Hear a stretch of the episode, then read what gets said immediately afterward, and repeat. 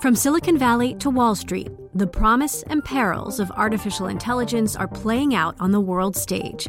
But what will the next phase of AI adoption look like? Which companies, from big tech to startups, will dominate? And where do the risks and unintended consequences lie? I'm Emily Chang.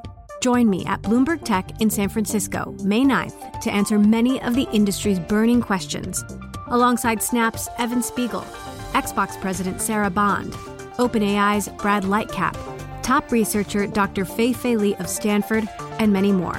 More details and just a few tickets left at bloomberg.com/techsf.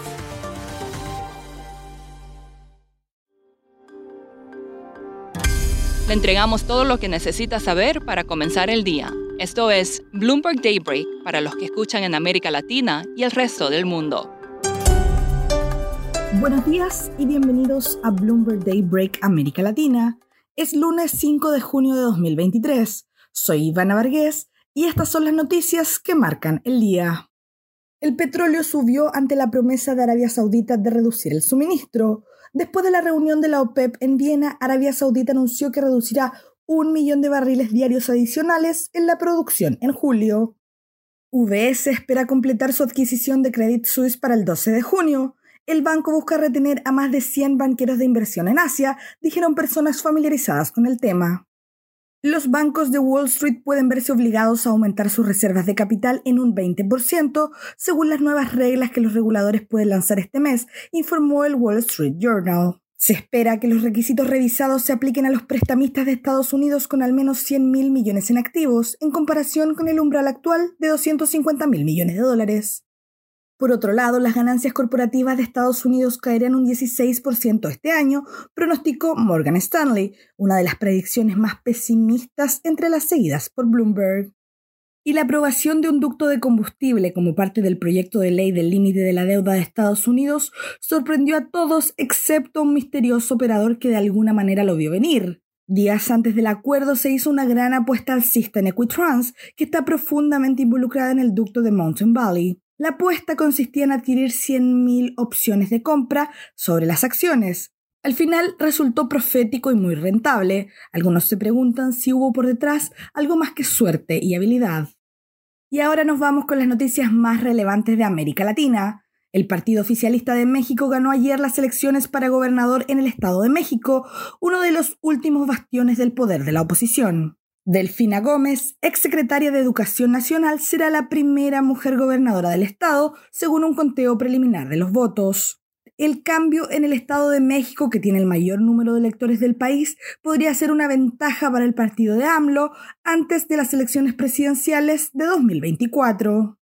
En Colombia continúa el escándalo tras el audio filtrado del ex jefe de campaña del presidente Gustavo Petro. En la grabación publicada por la revista Semana, Armando Benedetti, ex aliado de Petro, expresó su enojo por cómo sintió que el expresidente lo había tratado y amenaza con revelar información sucia sobre cómo se financió la campaña presidencial del año pasado. Recordemos que el viernes Petro despidió a Benedetti como embajador en Caracas en medio de una investigación cada vez más amplia sobre denuncias de escuchas telefónicas y abuso de poder.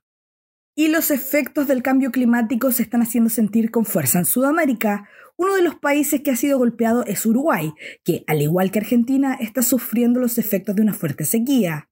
Ken Parks, corresponsal de Bloomberg News en Montevideo, nos cuenta más.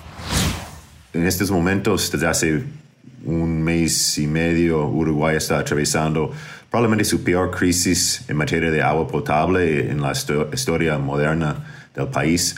Eh, esta crisis se, concentra más que nada en la, capital Montevideo, en algunas comunidades eh, en sus alrededores.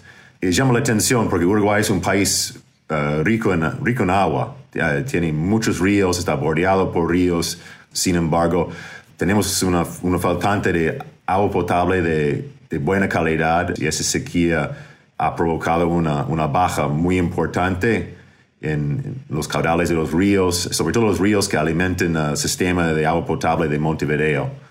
Y bueno, la, la, principal represa que provee agua para Montevideo está a niveles de más o menos 7% de, de su caudal máximo, digamos.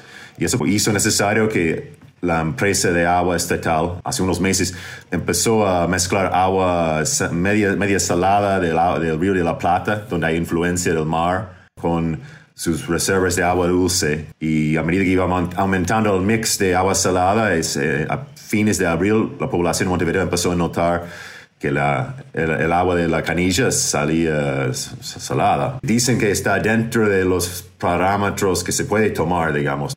¿Quién? ¿Qué está haciendo la gente para enfrentar esto?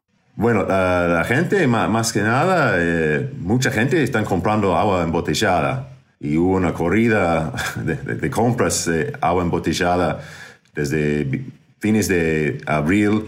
Hace unas semanas eh, costaba encontrar los bidones de 6 litros, los más grandes que se venden en, los supermercados y ahora eh, se ha normalizado un poco el suministro de agua embotellada y si bien no es un gran problema para los segmentos de clase media, acomodada, clase alta y para sectores populares obviamente implica un gasto no previsto el gobierno aumentó las transferencias a las personas pobres. Por el momento tiene, hay agua, no hay, no hay cortes de servicio, eso es lo más importante, porque eso sería peligroso, porque si, si hubiera cortes de servicio, ahí pueden entrar contaminantes en la, red de agua potable o, o darse a epidemias o brotes de enfermedades.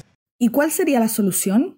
Ah, la única solución a corto plazo es que, vengan las lluvias. Y bueno, estamos entrando en, el invierno y, viene este fenómeno que se llama El Niño que supuestamente va a traer lluvias más en el segundo semestre del año, uh, pero sí, la única solución es que vengan algo, de lluvia y la, cuenca del río, río Santa Lucía que provee casi todo el agua a Montevideo, esa cuenca, por suerte, tengo entendido que con unos días de fuertes lluvias se repone rápidamente.